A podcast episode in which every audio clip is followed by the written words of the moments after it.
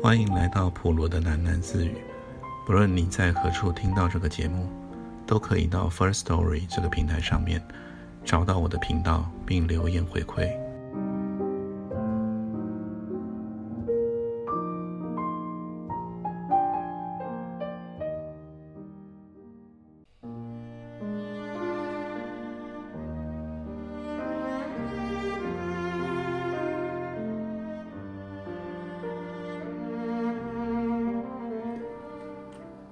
越是猜不透，越是让人朝思暮想。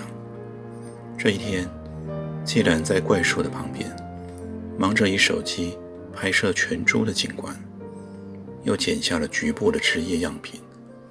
他约好了一位专家来帮忙鉴定。回到花房的时候，就发现气氛大不寻常。门口的外边站了一些人，或是三三两两低声交谈。或是默然抽烟，也有人郁闷地眺望着上游那个方向天色阴沉。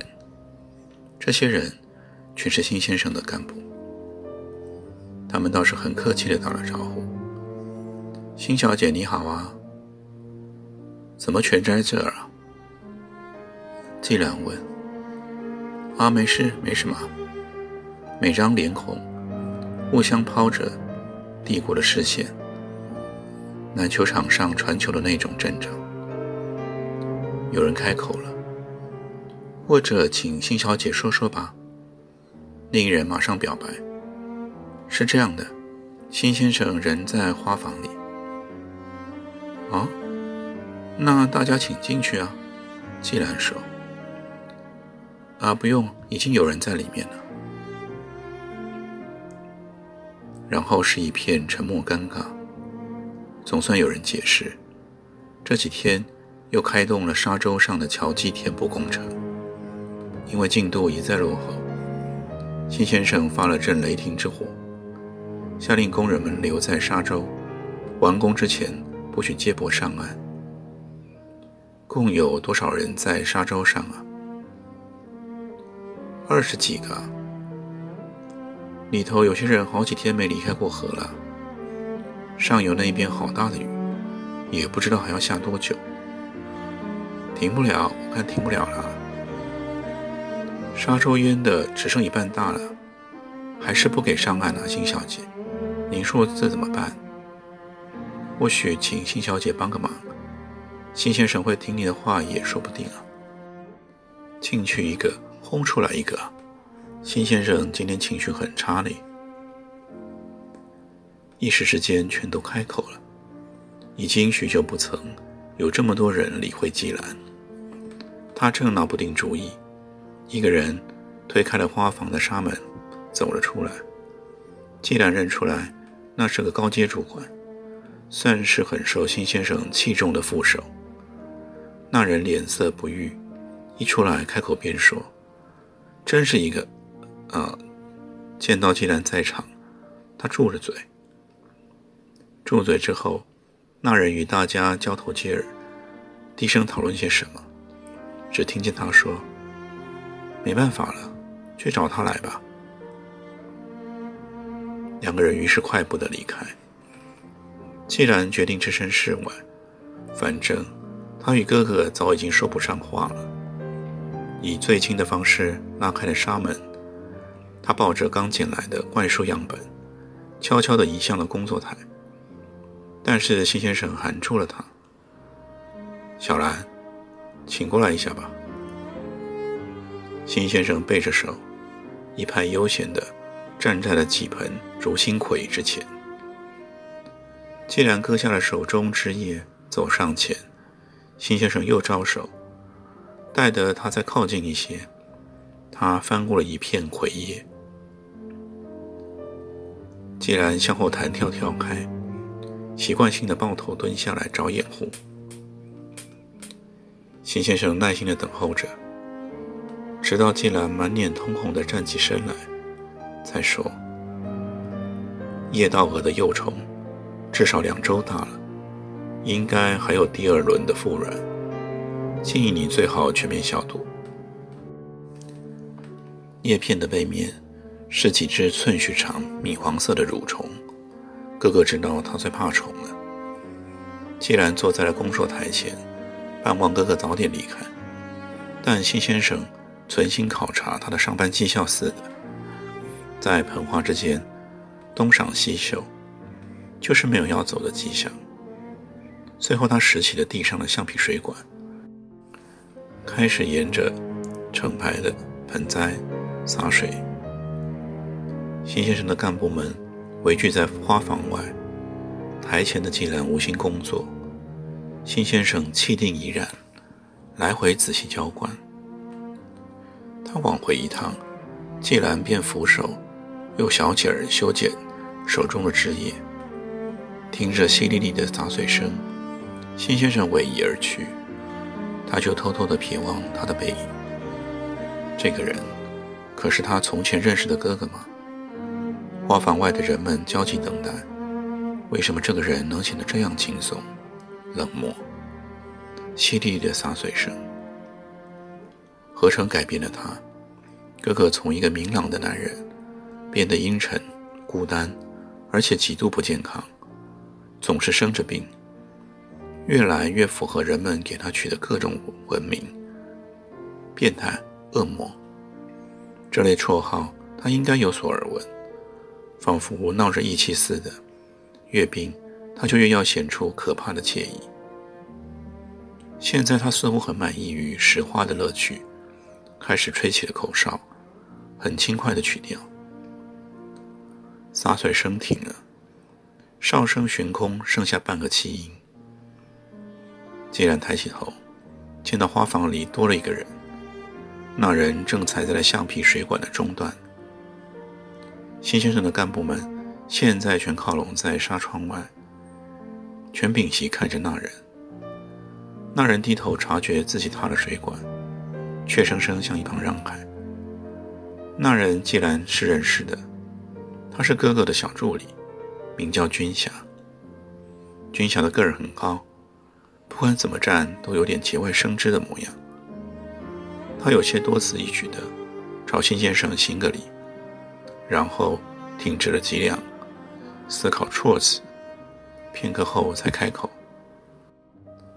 辛先生，请你别闹了吧。”音量很轻，只有沙门这一边的辛先生与季兰听得见，语气很重。辛先生手中的水珠头。垂了下去，全洒在了脚边。现在军霞的脸颊微红，他显得手足无措，所以又再次行了个礼，顺便也朝季兰含个手致意，转身推开纱门离去。人全走光了，辛先生刚才收回了成命，沙洲上那批人得以离合休息。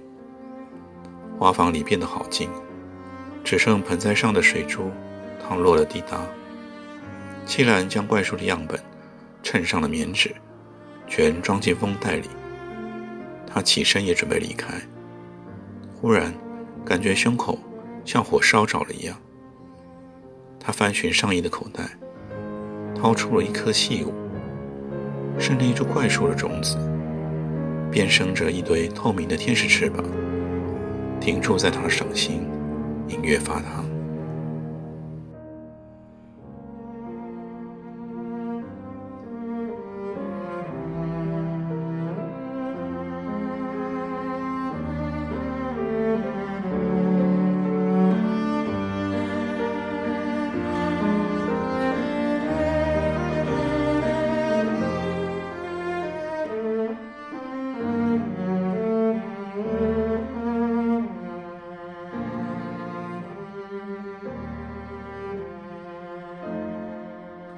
花房里的那一幕困扰着季兰。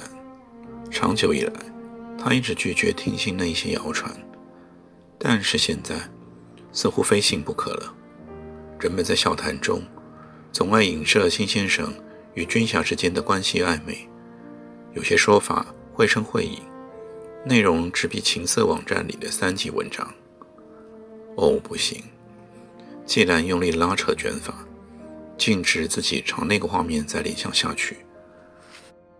但是为时已晚，他索性将整个头钻进了毛毯里面。君霞极静朗的容颜，却追起进入他的脑海。其实，全程每张男性的脸孔，他都偷偷地记在心中。扣除掉太老与太丑的，大部分的面容他都喜欢。喜欢的真可以列出一张帅哥排行榜。偏偏他不爱想起君霞，说不上来为什么，总觉得他可怕，因为他怪。虽然是哥哥的私人助理，但只有很少数的时间才见他进办公室，更多的时候不知去向。城里几乎没有人能了解他。只知道他为人很客气，客气的激进低微。他矛盾，明明是一身英气的大男孩，见到谁都立正，对谁都用尊称式，一双长手长腿，似乎怎么磕都不妥当，就像是接演了一个和他很不相称的剧本，还没有揣摩好表现的技巧。他不协调，大材小用的令人傻眼。像个秀气的女生一样，专爱静静地待在角落里，做针线活，爱修理小器具。他曾经以野壳帮季兰雕了一只花盆，盆底开了圈圈水孔，利用双层壳身套叠密合，边缘里缝软皮边，绣上季兰的姓名缩写，手工细腻的让人不想再看盆里的菜花。真难怪人们总说她娘娘腔。欧玛倒是对她一见倾心。天哪，真是超像的！欧玛指的是某个电视明星，前阵子红极一时的影集主角。怎么可能连名字也没有啊？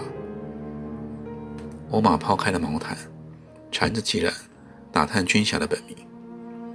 你说说嘛，那信嘞？怎么可能不知道啊？哎，有了，进电脑去你们职员表看看呢。以为我没试过吗？职员表中没有他了。我就不信，这个小军侠不可能没有个人资料。欧玛左思右量，结论道：“不管了，先把了再说吧。”你真是够了，人家才二十出头哎。季兰笑答：“姐弟恋挺好的。”欧玛潸潸然地皱起了鼻梁。阿兰啊，你闻起来好像胃酸呢，是肥料味。坐在经济舱靠窗的座位，季兰慵懒地裹在了苗毯之中，断续地与欧玛聊天，心里悄悄地想念起贺乙。他贴向了窗布，刚刚从辐射城起飞的时候，可看得见古基地吗？真早，竟忘了张望啊！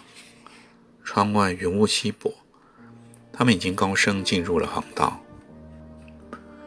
即将前往远方的城市，拜访昔日的农务学校教授。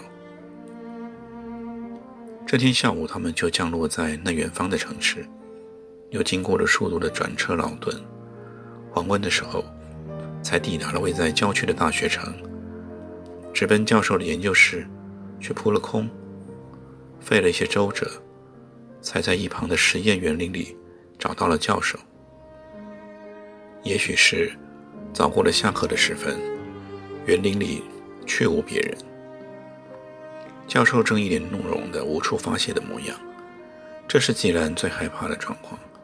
他又成了落单的学生。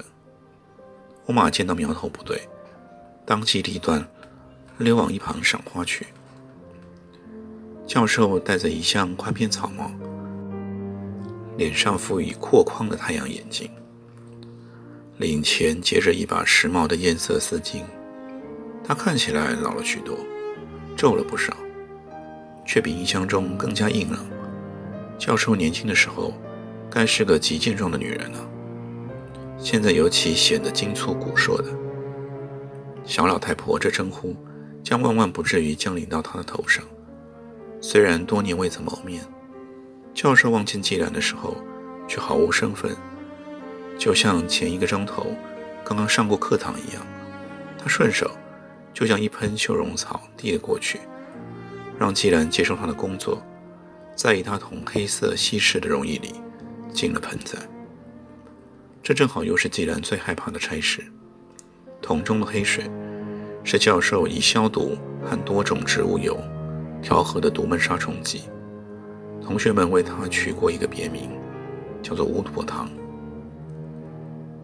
现在既然盆栽在手，势在必行，他只好拿起了小剪，先修除绣绒草石洞斑斑的患虫处，将它的茎叶倒进入水桶中，默数到六十，离桶，快速与清水冲洗干净，再换至另一盆。桶里的黑水渐渐地浮现出各色的虫体，既既然根本不打算细看。教授腾出了手，于是站在一旁，面无表情的抽烟，似乎打定主意不开口，也不允许搭讪。他远望林梢的夕阳，只等季兰的处理稍有闪失，或是手劲的角度出了点差错，教授脸上的深深法令纹才偶然活跃，露出了一丝得意，万分严厉。